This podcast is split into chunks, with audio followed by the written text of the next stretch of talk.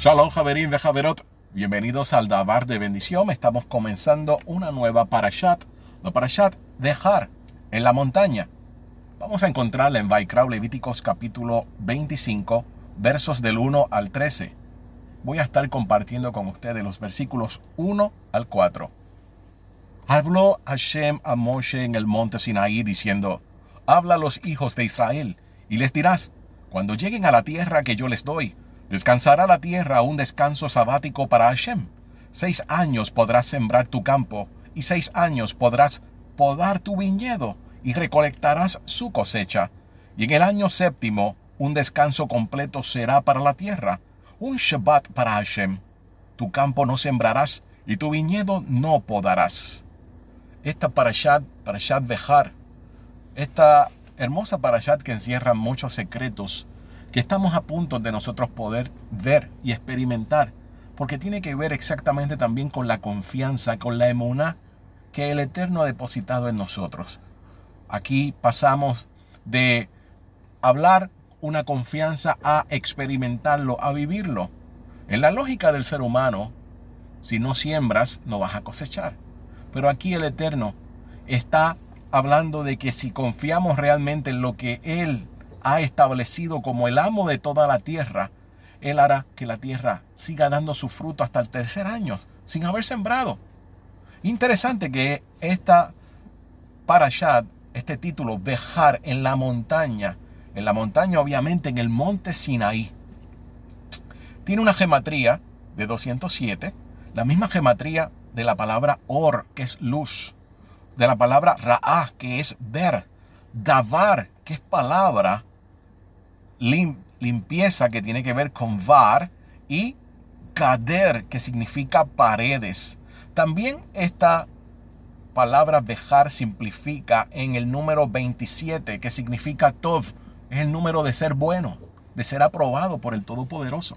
Así que simplemente con el título de esta parashat estamos viendo cómo el Eterno obviamente está dando algo totalmente bueno, algo que nosotros tenemos que experimentar algo que sale de la boca del Eterno, si sale de la boca del Eterno, es más que bueno. Tiene que ver con lo que está en el corazón.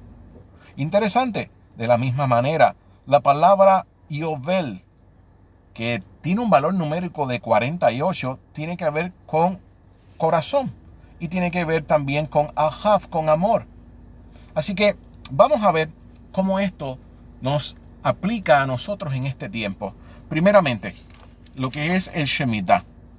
El descanso de la tierra en el séptimo año enseña que la fuerza fundamental del universo es Hashem, no las leyes naturales. Por ello el dejar sus campos sin arar, sin guardar durante un año, el Hijo de Israel demuestra la confianza, obviamente, que este mundo no es sino una antesala que conduce al mundo venidero, que la vida realmente empieza cuando el hombre deja de esforzarse por acumular riquezas materiales y se dedica en cuerpo y el alma al crecimiento espiritual. Tiene que ver directamente con el Shemitah, tiene que ver con el número 7, que también el número 7 significa Yahav, que es dar. ¿Qué está buscando el Eterno? Que nosotros también estemos dando. Mientras más nosotros damos, más el Eterno nos va a dar a nosotros. Y esto no me malinterpreten, no estoy hablando en ningún tipo de teología de prosperidad. Estamos hablando en lo que nosotros necesitamos. En este tiempo que nos ha tocado vivir, donde escasean los trabajos, pero no escasea el necesitado. Así que de lo poco que nosotros tenemos, simplemente damos. Y aquí nosotros estamos yendo en contra de la lógica del ser humano y vemos cómo el Eterno pone su mano y hace que se multipliquen, como pasó en el caso de Elisha, Hanabí, etc. Ahora bien, en el tema del Yovel, el Yovel con un valor numérico de 48, estoy hablando del jubileo, que es el otro tema eh, importante que toca esta primera lilla.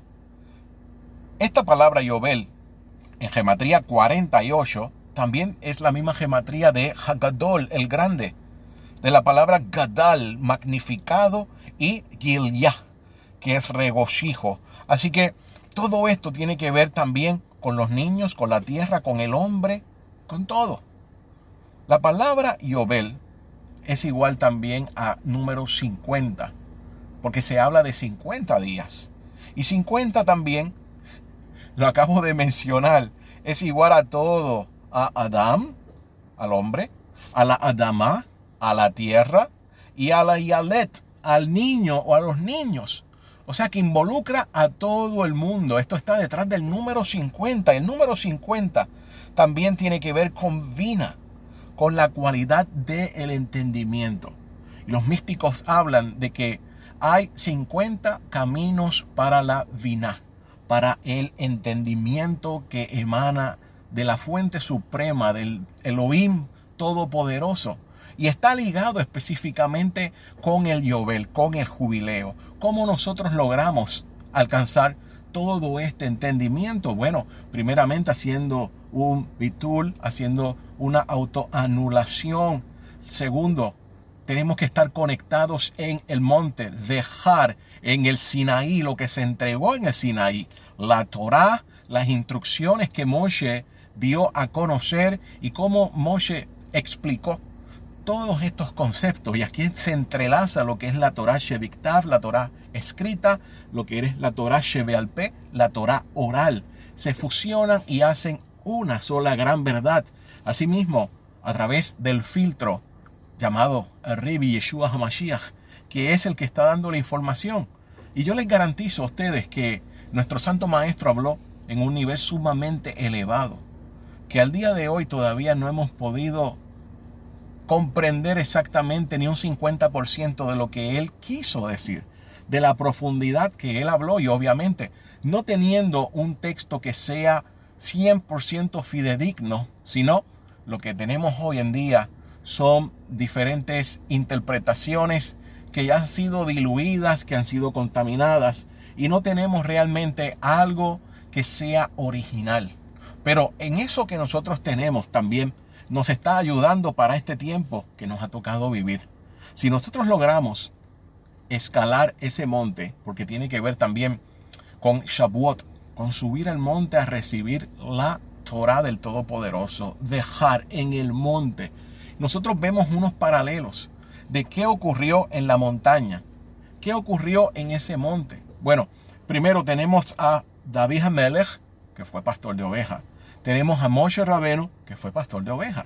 Tenemos a Abraham, tenemos a Yitzhak y tenemos a Jacob. Los tres fueron pastores de ovejas, trabajaron con ganado, pasaban mucho tiempo afuera en el campo, meditando directamente con la naturaleza que el Eterno había creado y así ellos se comunicaban. Y es algo para que nosotros meditemos, poder salir afuera, a estar en contacto directo en el campo con la naturaleza y dejar que el Eterno nos hable a través de esta. Obviamente, también tenemos que tener la Torah, el estudio diario, para nosotros entonces entrelazar una cosa con la otra. Así que muchas cosas pasan en, en el monte, en dejar en la montaña la entrega de la Torah, pero también sabemos que es en un lugar tranquilo, en un lugar silencioso, que solamente se escucha la naturaleza, en un lugar aislado, en un lugar donde no estamos en el bullicio de las personas y el Eterno tiene un trato diferente. Parte de estar en el desierto, ese beneficio de estar en el desierto, así como yo beneficio, es aprender a escuchar la voz del Eterno en el viento, a escuchar la voz del Eterno en todo lo que nos rodea.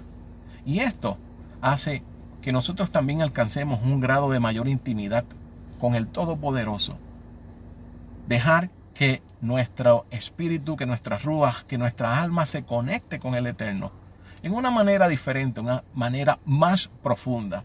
Así que el monte o en la montaña, dejar incluye diferentes facetas para nuestro ser que se divide en diferentes niveles. Los sabios hablan que el área solamente del alma tiene cinco variaciones diferentes. Así que imagínense, cinco como los cinco libros de la Torah, esas cinco áreas también deben ser ministradas. Esperando que todos, cada uno de ustedes se puedan estar gozando de este hermoso día, primer día que el Eterno ha creado de esta semana. شقوطه وخواريم.